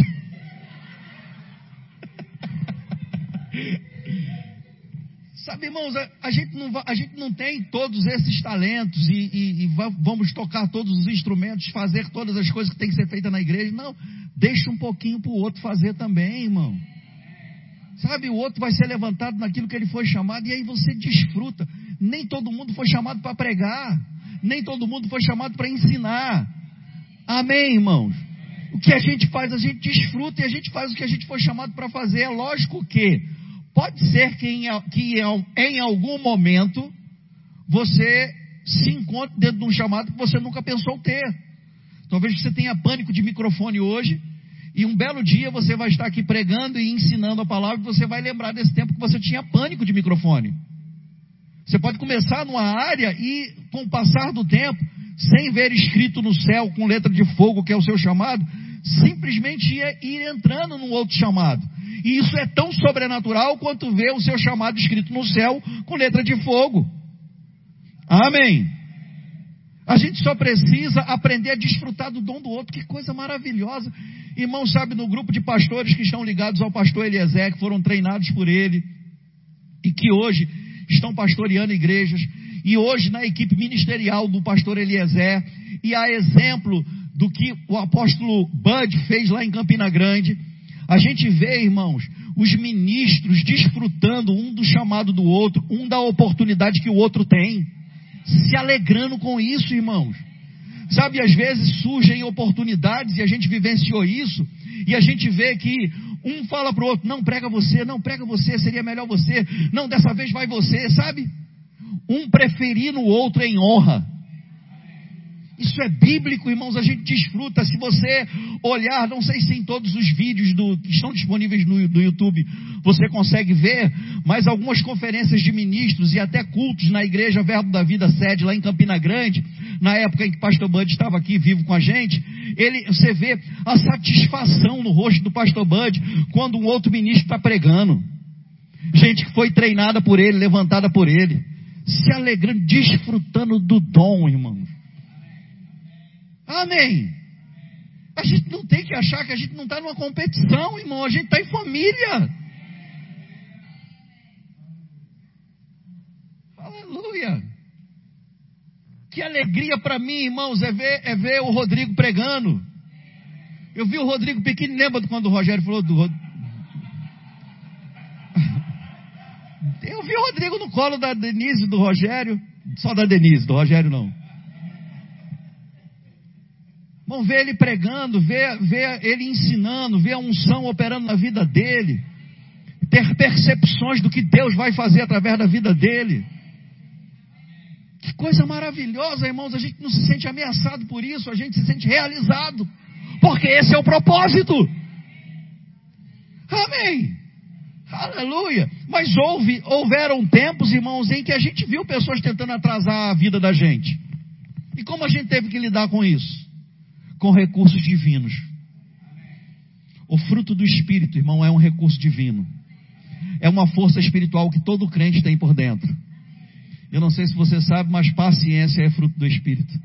Longanimidade é fruto do Espírito. Domínio próprio é fruto do Espírito. São forças espirituais, não é assim, não. Uma vez que agora eu sou crente, eu sou mais paciente que os outros. Agora eu tenho mais domínio porque eu sou crente. Não, você tem o fruto do Espírito. É um recurso espiritual no seu espírito. É como alegria. Alegria é um recurso espiritual. Eu não preciso ter todas as minhas contas pagas e estar tá tudo justinho na minha vida para eu me alegrar. Porque passando por dificuldade ou não, a alegria está aqui dentro. Eu ativo pela fé o fruto do Espírito. Eu usufruo desse recurso espiritual. Amém. O fruto do Espírito é o resultado do Espírito Santo no seu espírito. É o resultado do seu novo nascimento, da sua nova natureza. O amor de Deus e os seus mais variados aspectos ou manifestações já está no seu espírito. Domínio próprio, paciência, longanimidade, bondade, fidelidade. A fidelidade que a gente precisa ter no pouco para ser colocado no muito, a gente já tem por dentro. Por que então nós temos pessoas infiéis na igreja? Porque quer ser infiel. Não é porque quer ser fiel, porque se quiser tem recurso por dentro. Se quiser ser leal, tem recurso por dentro. Se quiser servir, cooperar, pegar junto, com talento, com habilidade, com dom, tem recurso por dentro. Aleluia. Eu me lembro, irmãos, um, um, um tempo maravilhoso na minha vida ministerialmente falando, foi o tempo em que eu não era pregador, eu era batedor de tambor, tocava percussão no Ministério de Música do Verbo da Vida lá de Campo Grande. Que a gente tocava terça, quinta, domingo de manhã, domingo à noite, sábado o dia todo, todo sábado tinha ensaio. E às vezes tinha evento no sábado. E segunda, quarta e sexta eu fazia rema. E de segunda a sexta eu estava no corpo de bombeiro lá no centro da cidade do Rio de Janeiro trabalhando, de 8 às 5. Mas que tempo maravilhoso, irmãos. Porque a gente desfrutava do dom um do outro. Eu, disputa, eu, eu fazia uma escala com outro tocador de percussão que era mil vezes melhor do que eu. Fera, o cara, top da galáxia. Na verdade, eu vi como uma oportunidade de aprender com ele. Ele era mais novo que eu, tinha menos tempo de crente que eu, não tinha feito rema ainda. Eu já era graduado, já estava me graduando, mas eu aprendia com ele. Ele me ensinava. Eu ajudava ele a ser firme como crente. Eu ajudava ele a, a ser maduro nas áreas que ele precisava ser, porque ele tinha muito ciúme da namorada dele.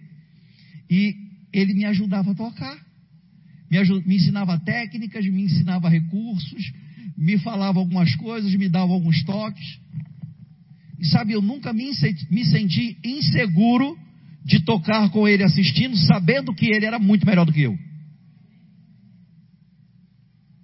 Não era uma ameaça para mim, eu desfrutava. Tenho orado por ele, que ele está afastado, mas tenho orado por ele. Sempre que lembro dele. Mas sabe, eu quero dizer isso para você, irmãos. Sempre vai ter alguém mais talentoso que você. Mas o seu talento vem de Deus e da pessoa também.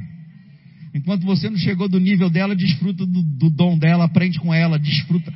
Pega mesmo, seja um, um sugador, sabe? Uma esponja. Alguém que vai puxar. É para isso que a gente foi chamado e tem uns que têm o mesmo chamado que a gente, mas estão num nível maior porque já tem mais tempo ou por causa de um propósito divino. A gente usufrui, irmão. Que coisa maravilhosa é poder ser ovelha do pastor Eliezer Rodrigues, ter sido treinado por ele. Eu, eu, eu, eu fico vendo, irmão, o pastor Eliezer escreve, canta, compõe, tem livro, é, já abriu 28 igrejas, Verbo da Vida, Remas, já levantou vários ministros, excelentes professores do Rema foram levantados por ele. E aí eu vou ficar com inveja dele? Não, eu vou usufruir, irmão. Vou me inspirar. Vou olhar para ele, eu olho, eu olho para ele com o olho de, de, de, de, do gato de bota, sabe? Aquele olho de quero mais. Porque é maravilhoso, irmão. Como a gente aprende isso? Como a gente alcança essa maturidade, pastor? Através de recursos divinos. A gente nasceu de novo. Inveja é obra da carne. Eu não vou andar em obra da carne.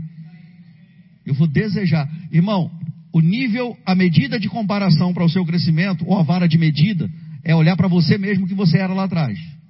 Agora, o crescimento dos outros é fonte de inspiração. É por isso que o apóstolo Paulo disse: sede meus imitadores, como eu sou de Cristo. Olha para mim. Paulo disse para Timóteo: seja o teu progresso conhecido de todos. Não regresso, não andar para trás, mas o progresso. As pessoas precisam ver o seu progresso. Não é para invejar o seu progresso, é para ficarem inspiradas, vendo resultados extraordinários na sua vida. Elas precisam ver para crescer. É necessário ver. Amém. Estou quase terminando. Foi apenas uma introdução. Vou pregar agora uma palavra que eu sei que vai abençoar a sua vida. Versículo 5 diz assim: Diante de tudo isso, de tudo isso que a gente já tratou até aqui e o que você leu até aqui, esforcem-se ao máximo para corresponder a essas promessas.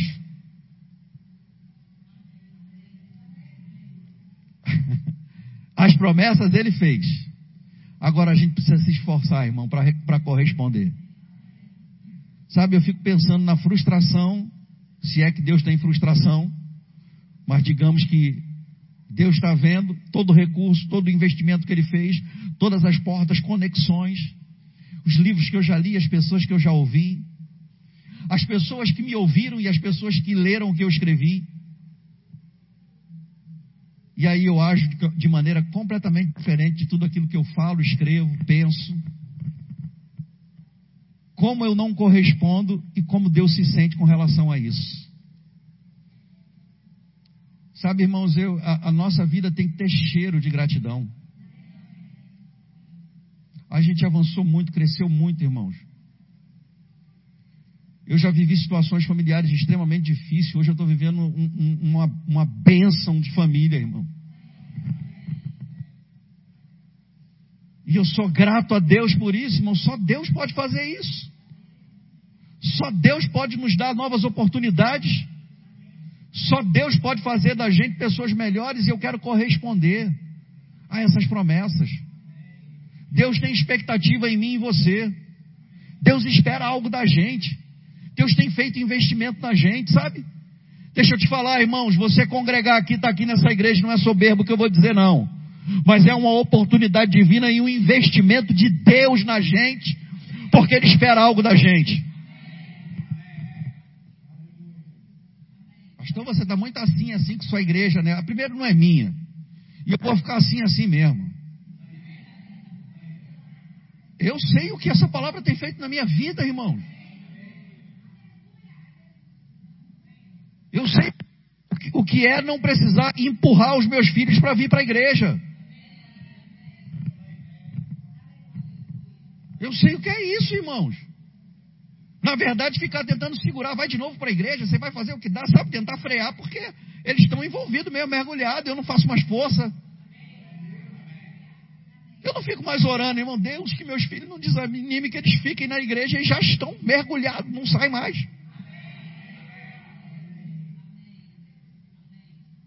Aí a minha vida tem que ter cheiro de gratidão, irmãos. Uma pessoa estava me falando há pouco tempo agora sobre situações difíceis que ministros passam no campo, ministrando, pregando, ensinando, dando aula em algumas escolas, questão de, de como são recebidos, de como são tratados, de como são isso e aquilo. Eu disse, deixa eu dizer um negócio para você.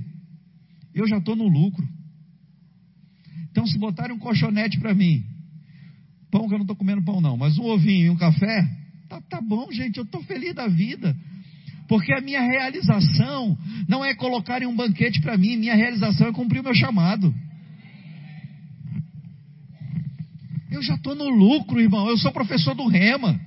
Estou pastoreando uma igreja maravilhosa. Cheio de gente talentosa, cheio de gente poderosa em Deus. Daqui já nasceram duas igrejas, vai nascer mais uma e mais uma e mais uma. Eu, é isso que eu quero, irmão. Eu estou grato por isso. Eu vou ficar brigando por causa de bobagem. Não, irmão, minha vida tem que ter cheiro de gratidão. Ah, que coisa boa. Glória a Deus. Lembra do irmão Reagan no livro Amor, o Caminho para a Vitória? Quando ele fala daquele funeral que ele foi fazer de uma pessoa que era extremamente difícil, ninguém na cidade gostava. E aí, para testar ele naquele funeral daquele senhor que tinha morrido esfaqueado numa briga, alguém perguntou para o irmão Reagan: Irmão Reagan, o que você tem para dizer sobre ele? Irmão Reagan disse: Ele tem lindos olhos azuis. Sabe, irmão, a gente precisa aprender a ver as coisas boas da vida, enxergar as qualidades das pessoas. Eu sei que tem gente que tem um monte de falha, um monte de defeito, eu não sei se você sabe, mas eu também tenho e você também. Mas sabe, alguma coisa boa foi feita por mim. Alguma coisa boa aquela pessoa fez para me trazer até aqui, que me ajudou, acrescentou na minha vida, eu posso receber da vida daquela pessoa. Irmão, deixa eu dizer para você, a gente não só recebe de quem prega. Eu já disse e vou dizer mais uma vez: o maior exemplo que eu tenho de fé aqui na igreja hoje, vivos, com cheiro de fé, é a vida da Ana Paula. Ana Paula é uma aula de fundamentos da fé para mim. Com três filhos adolescentes, ela criando os três sozinho, sozinha, ela saiu de lá e veio morar aqui no K11. E por causa do passo de fé dela, Deus abriu a porta e ela teve benefício de já estar aqui. Ela não está confessando, não, irmão. Não está dando desculpa, colocando, não, quando a vida tiver um dia tudo ajustado, tiver tudo certinho, tudo encaixado, isso não é fé. Deus não chamou a gente para ser especialista em fundamentos da fé. Deus chamou a gente para viver pela fé. Tem outros exemplos aqui que eu poderia dar, mas ela para mim hoje é um exemplo, irmão. Eu aprendo fundamentos da fé olhando para a vida dela. Eu aprendo fundamentos da fé olhando para a gratidão nos filhos dela. Como são gratos, como estão envolvidos com a igreja. Vieram para perto da igreja para trabalhar na igreja, irmão e estão trabalhando na igreja. Isso é a aula que a gente aprende, a gente está sempre aprendendo, irmão, desfrutando, recebendo. Você não recebe só no culto, não. Que adianta ser, se eu for o mais, o, o, o mais habilidoso pregador e não vivo 1% daquilo que eu prego? Não tenho os resultados na minha vida do que eu estou pregando. Não, irmão, a gente está aprendendo da vida das pessoas, a gente está vendo, desfrutando, desfrutando do tom, desfrutando da, do posicionamento. Sabe, e eu, eu me alegro com isso, irmão. Se quiser ofertar na vida dela hoje novo, fica livre para ofertar na vida dela. Para com esse negócio de só ofertar no pregador. Pode ofertar no pregador também, mas oferta na vida de gente que está andando pela fé. Facilita a vida porque ela vai fazer proezas muito mais do que ela já fez até aqui.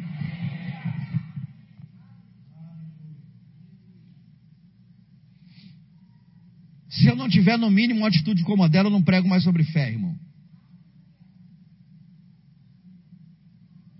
Tá ficando quieto. Culto de ceia hoje, é culto de ceia, né?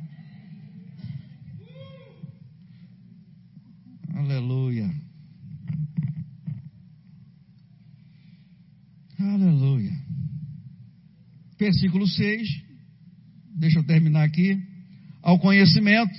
Acrescenta ao conhecimento. Não, deixa eu voltar. Versículo 5. Diante de tudo isso, esforcem-se ao máximo para corresponder a essas promessas. Acrescentem a fé, a excelência moral, a excelência moral, o conhecimento, ao conhecimento, domínio próprio, ao domínio próprio, perseverança, a perseverança, devoção a Deus, a devoção a Deus, a fraternidade, a fraternidade, o amor. Quanto mais crescerem nessas coisas, em que coisas, irmãos? Diga o fruto do Espírito. Quanto mais você crescer e andar no fruto do Espírito, amém, em usufruir dessa força espiritual, mais produtíveis, produtivos e úteis serão no conhecimento completo de nosso Senhor Jesus Cristo. Diga eu sou produtivo. Diga eu sou útil. Quanto mais a gente crescer, irmãos, andando no fruto do Espírito, que é esse recurso divino, para a gente lidar também com a alma, mais produtivo e mais útil nós seremos no pleno conhecimento de Jesus Cristo. Eu não sei contar você, irmão, mas eu quero ser mais produtivo. Eu quero ser mais útil para o Senhor. Porque tem gente que diz: usa-me, Senhor. Eu quero ser um vaso, uma ferramenta nas tuas mãos, um vaso de honra. Mas só usa naquilo que eu quero, do jeito que eu quero. Se é para Deus usar, meu irmão, se é para ser útil, faça o que é necessário. Para ser útil, irmão, para ser uma ferramenta para ser produtivo, para produzir. Sabe, eu vou te dizer, Ana Paula está produzindo. Não está pregando. Quer pregar? A vida dela é uma pregação, irmão. A decisão dela. E eu, eu, quero, eu quero te dizer um negócio. Eu não estou falando que ela é perfeita, não. Estou falando que ela não vai errar nunca. Não estou dizendo isso. Eu estou dizendo que a atitude dela, irmão, tem cheiro de fé aprendeu a palavra, praticou a palavra, teve o resultado. Me inspira, irmão. Deixa eu dizer, ser bem claro para você. Nossa renda familiar, minha e da Jose, é maior do que a da Ana Paula. E de muita gente aqui. Mas não foi a renda familiar dela que trouxe ela para cá. Foi a fé dela.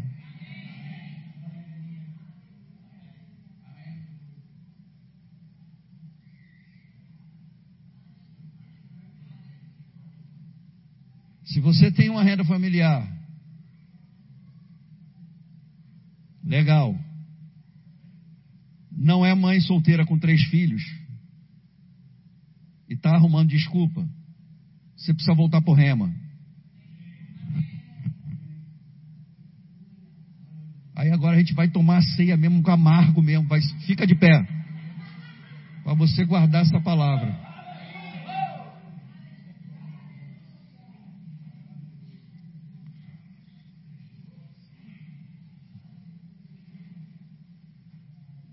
Tem um monte de gente reclamando da vida, irmão. Vida maravilhosa que a gente tem. Sabe, irmão, a ceia do Senhor, ela representa essa aliança que nós temos essa nova aliança no sangue de Jesus, que nos garante essa vida de fé, nos garantiu essa vida de fé.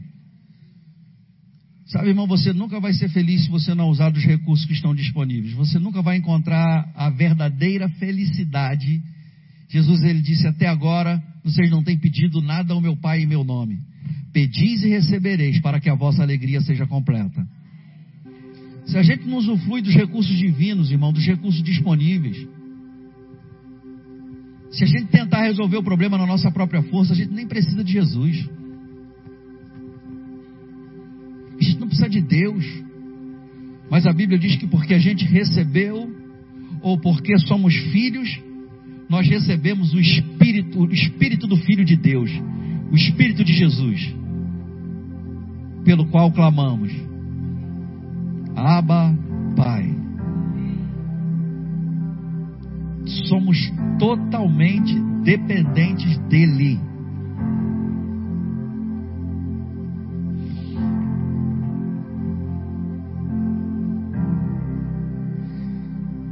Pessoa que garante a minha semana, ou se você preferir, a única garantia que eu tenho para que a minha semana vai ser um sucesso, são os recursos divinos disponíveis.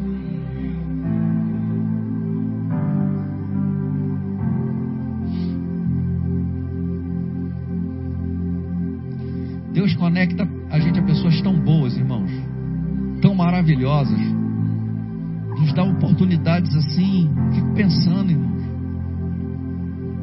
amizade, gente que conhece a gente, compartilha histórias, histórias em comum, gente agradecida por coisas que você nem sabe que fez por elas.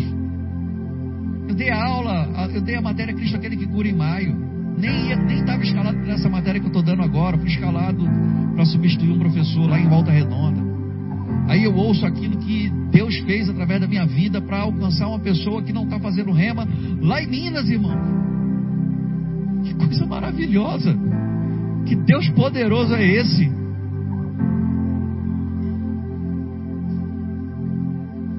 Cê, talvez você não saiba, mas sua vida está inspirando alguém.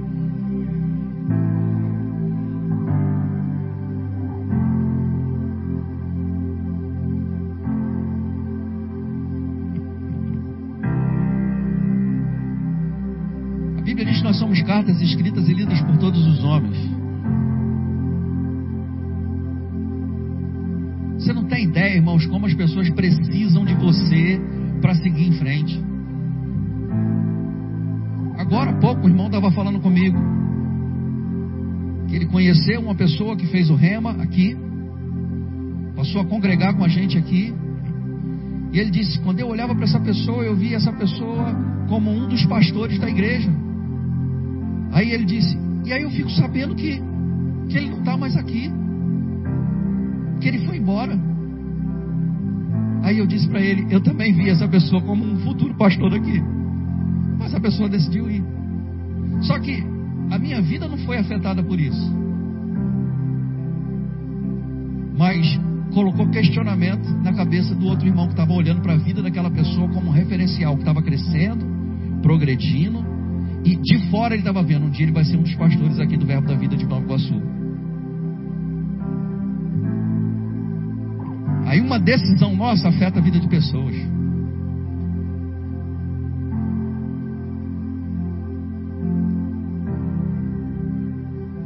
As pessoas estão olhando para a gente e precisam da gente. Isso é, é, algo fantástico que acontece na nova aliança. Se você colocar na sua, na, seu, na sua Bíblia online ou digital ou numa concordância ou mesmo na internet, a frase uns aos outros no Novo Testamento, nas epístolas, você vai ver o quanto a gente precisa um dos outros. Amai uns aos outros, perdoai uns aos outros, suportai uns aos outros. Várias vezes isso é nova aliança, isso é igreja, irmão. A gente precisa um do outro. E a ceia tem exatamente esse sentido. A Bíblia diz, inclusive, que alguns estão fracos espiritualmente, Alguns fisicamente já até adoeceram. E tem gente que já morreu prematuramente. Por quê? Porque não discernem o corpo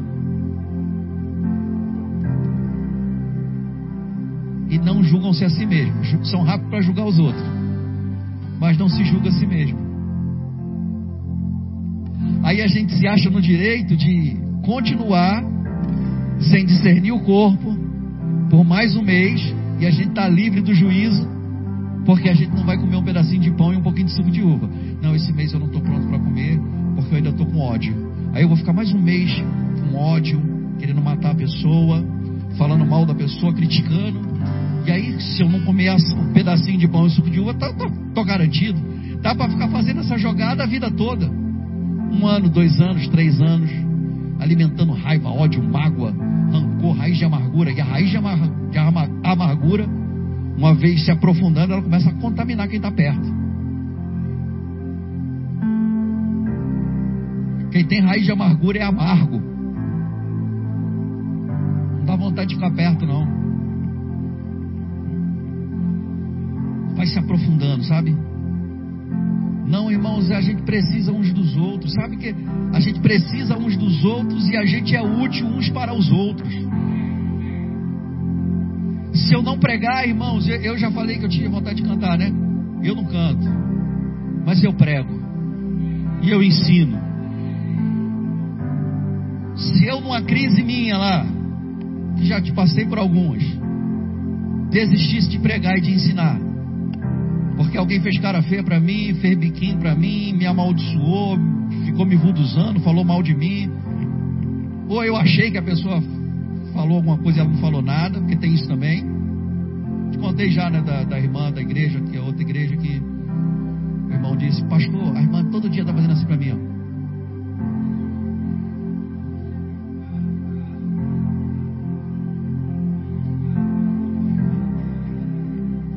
Pastor, ela tem alguma coisa contra mim. Eu, eu olho para ela, ela faz isso. falei, irmão, ela tem um tique nervoso. Irmão. A pessoa cisma. O outro diz, fulano sempre me olha de cara feia. Não tem outra opção. Não é uma questão de escolha. Ele não escolheu olhar para você de cara feia. Ele fica o culto todo assim. Olha, a gente vai cear.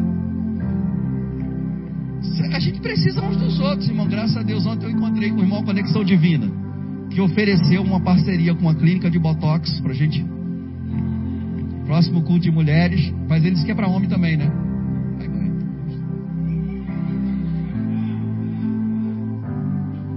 Tem uns irmãos que tem que botar botox para rir mesmo. Pra, não consegue rir, não tem habilidade de rir.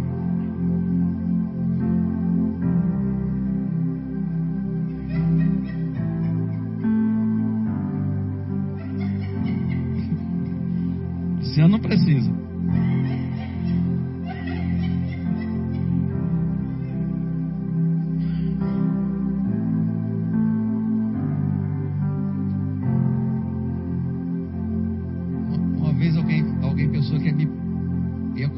Comprometer a minha ministração. Posso falar? Não não.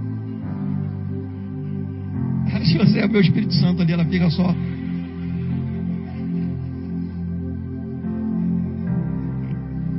Uma vez uma pessoa achou que, que ia de alguma forma comprometer o fluir da, da, do que eu estava ministrando, não rindo das coisas engraçadas que eu falava ou fazendo cara feia para mim.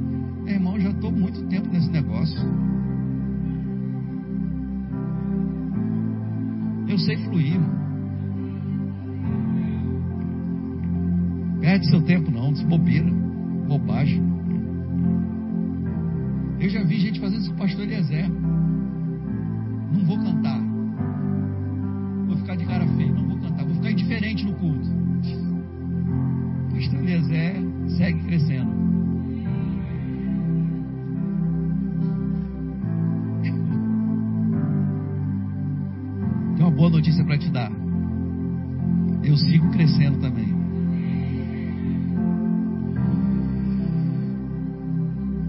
Última ceia, Jesus toma o pão, dá graças e diz: Esse é o meu corpo que é partido por vós. Quando Jesus ele é preso e começa a, a, o martírio dele, ele começa a ser esbufeteado, cabelo arrancado, os açoites que ele leva, cada ferida de Jesus, foi uma enfermidade nossa que ele levou. E ele carregou na cruz do Calvário com todas as nossas enfermidades e dores. Você não precisa sofrer mais para ser curado. Você só precisa receber pela fé a sua cura. Quando nós participamos da ceia e comemos do pão, a gente deve trazer à nossa memória os benefícios do sacrifício de Jesus. Ele carregou com as nossas enfermidades e dores. Não fique admirado se ao comer o pão, não que haja alguma algo místico no pão, mas sua memória é ativada e pela fé você recebe o que te pertence. A Bíblia diz que de modo semelhante ele toma o cálice, está muito cheio esse cálice aqui. Toma o cálice e tendo dado graças, ele disse: Este é o cálice da nova aliança no meu sangue. Você já deve ter ouvido a história de que haviam quatro cálices na mesa, na ceia, tradicionalmente.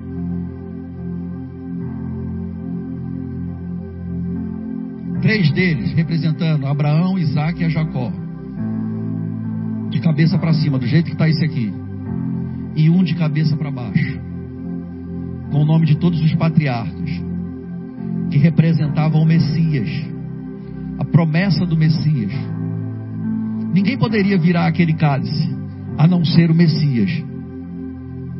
Jesus pega aquele cálice vira e diz: Este é o cálice da nova aliança no meu sangue Sabe, irmãos, quando nós bebemos o suco de uva, ele não vai se transformar literalmente no sangue de Jesus. Mas ele ativa a nossa memória e a gente lembra que nós somos um, estamos em aliança, uma nova aliança, baseada em melhores e superiores promessas. A gente foi salvo pela graça, não precisamos mais guardar a lei. É uma nova aliança, uma nova aliança, irmão. Que coisa maravilhosa.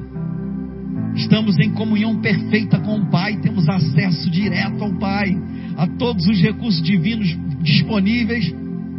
Achegai-vos com fé, com um coração inteiro, com inteireza de fé.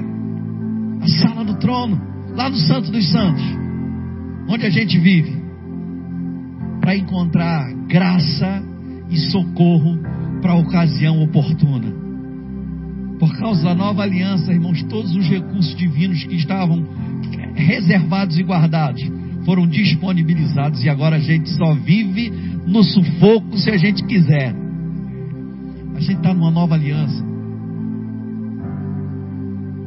E um dos melhores recursos dessa nova aliança, irmãos, dos melhores benefícios e promessas, é que somos uma família.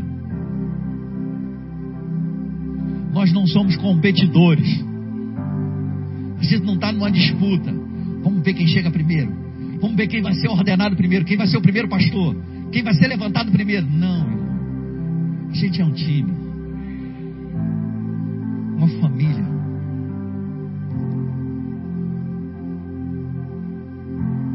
Quando alguém honra meu filho, eu sou honrado. Quando alguém honra minhas, minhas filhas, eu sou honrado. Quando alguém honra os meus netos, eu sou honrado. Somos uma família, irmãos. Que alegria. Só em saber que os nossos filhos vão fazer muito mais coisa que a gente. Nossos netos, então, eles já estão crescendo na palavra, irmão. A vida da gente já tem, a gente já tem usufruído tanto. Imagina quem já vai ficar a vida toda ouvindo a palavra, ouvindo certo, correto, sem religiosidade, sem legalismo. Aleluia. Então, quando você tomar a ceia, comer do pão, beber do suco de uva. Deixa subir de você essa fragrância de gratidão. Uau, o que era minha vida antes e o que é hoje. Como as coisas melhoraram. Irmão, eu, eu, o fruto do seu trabalho ou o seu salário hoje não é resultado só do seu talento. Foi favor e graça.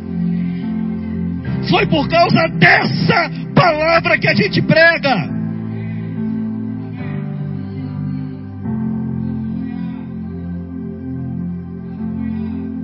Irmão, eu devo tudo à palavra da fé, tudo, tudo eu devo à palavra da fé.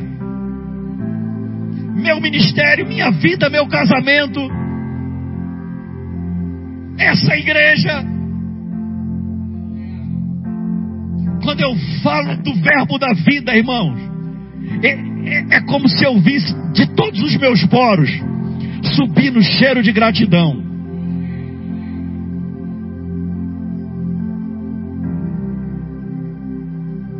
Oh, aleluia.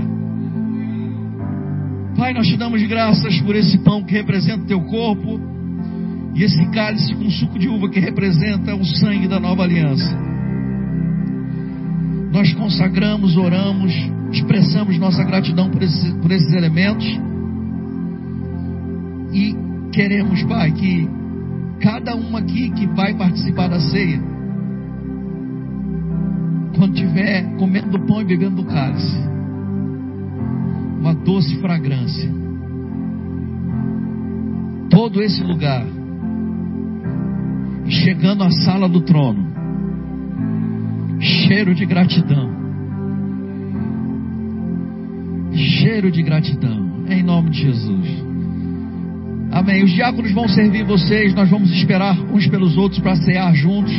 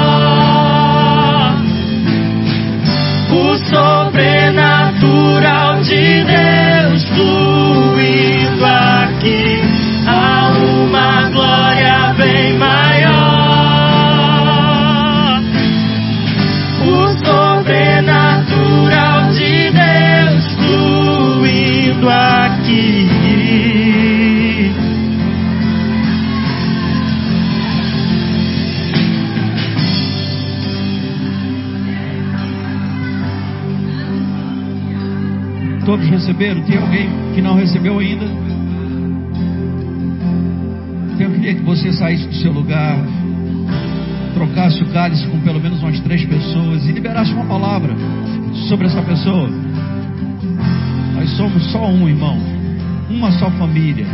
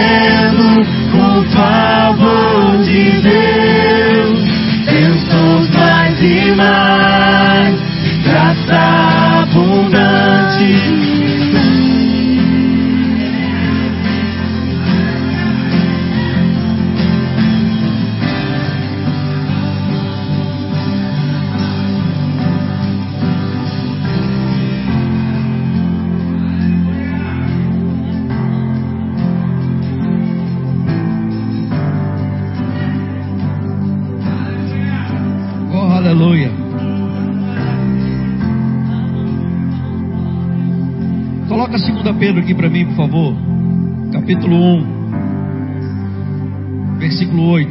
Eu quero terminar com esse texto, irmão. Se tiver a NVT aí, bota na NVT, por favor. Ok? Quanto mais crescerem nessas coisas, mais produtíveis e úteis, mais produtivos e úteis serão no conhecimento completo de nosso Senhor Jesus Cristo. Quanto mais a gente crescer, irmão, quanto mais a gente crescer.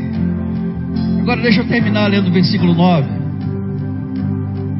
Diz assim: Mas aqueles que não se desenvolvem desse modo, são praticamente cegos, vendo apenas o que está perto, e se esquecem de que foram purificados de seus, de seus antigos pecados. Nunca esqueça do que trouxe você até aqui.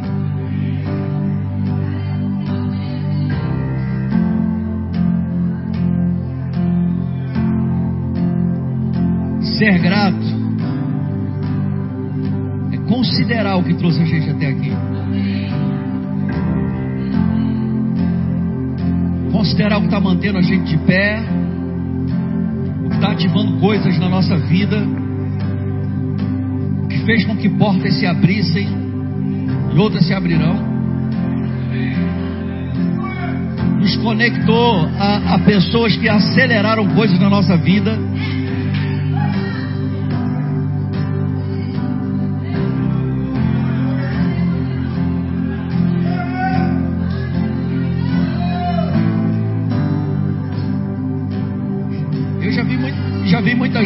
comprometer o fluxo, irmãos, a, a desacelerar e até parar por falta de gratidão. É, o texto diz, é como cego, sabe? Só vê o que está perto. Esquece do que trouxe até aqui, de tudo que aconteceu, de como cresceu. Ou começa a achar que chegou sozinho.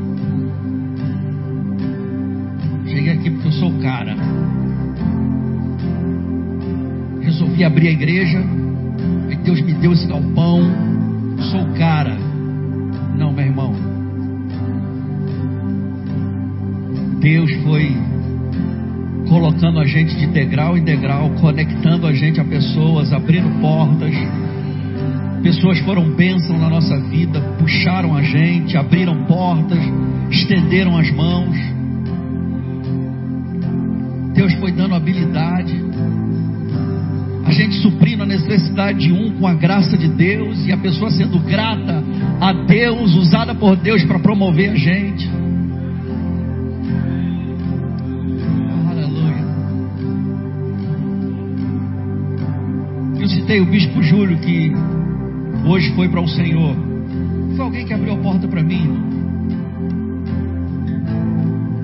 Quando eu achei que eu nunca mais ia ensinar a palavra, pregar a palavra, ele me convidou para ensinar na escola dele.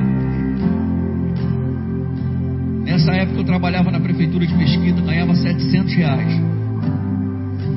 Não ganhava passagem, não ganhava vale refeição. Comia no restaurante popular que a comida era dois reais, ainda havia um copinho de refresco. Aí saía de Mesquita. Pegava dois ônibus um para a Avenida Brasil, outro da Avenida Brasil lá para perto de Manguariba, para o começo da estrada de, do Campinho, estrada de Campinho do Campinho. Aí eu ia andando. É um pouquinho longe. Chegava lá, minha roupa social estava lá pendurada já, eu deixava lá. Botava minha roupa social e ficava orando em línguas até a hora da aula. Cada aula que eu dei ali, foi um desenvolvimento do meu dom, do meu chamado. E eu dei aula naquela escola como se eu estivesse dando aula no Rema.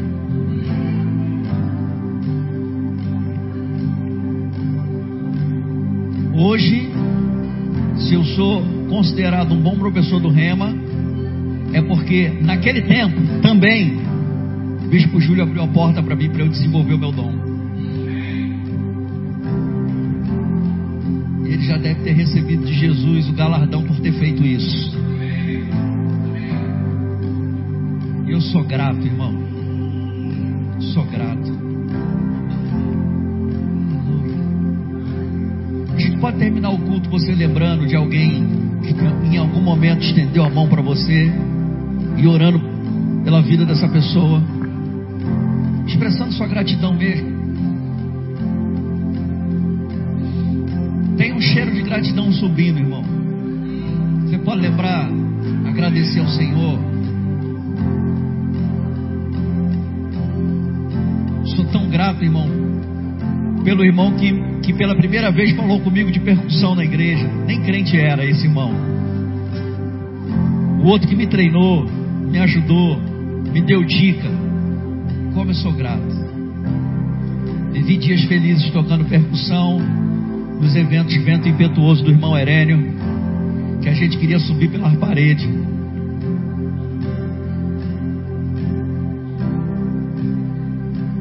Cultos que acabavam uma hora da madrugada. Mas eu toquei porque a gente me ajudou a tocar, a gente me ensinou. Tem alguém aí que você é grato? Tem alguém aqui que você é grato? Ou tem alguém na sua cabeça que você é grato? Não é possível. Levante sua mão e, e agradece ao Senhor. Libera palavras de gratidão pela vida dessa pessoa. Em algum momento ela foi uma bênção para você, inspirou você, estendeu a mão para você, socorreu você, te deu uma palavra que te levantou.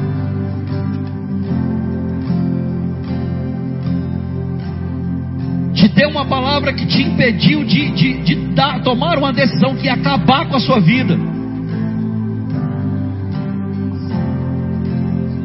Tem uma mulher na minha vida que quando eu era criança, ela pregou a palavra para mim. E essa palavra, no dia que eu coloquei um revólver na minha cabeça, veio à minha memória. E eu estou vivo por causa do ministério dessa irmã. Obrigado, Senhor. Obrigado, Senhor.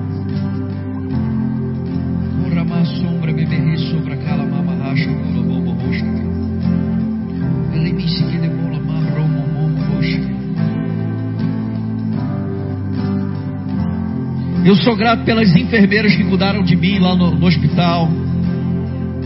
Me ajudaram tanto.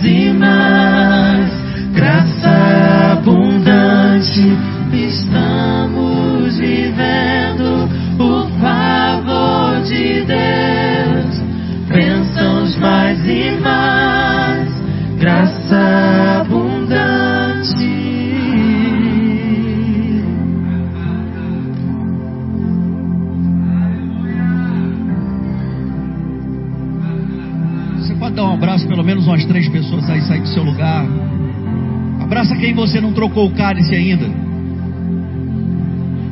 Se tiver uma palavra de Deus para essa pessoa, pode liberar essa palavra.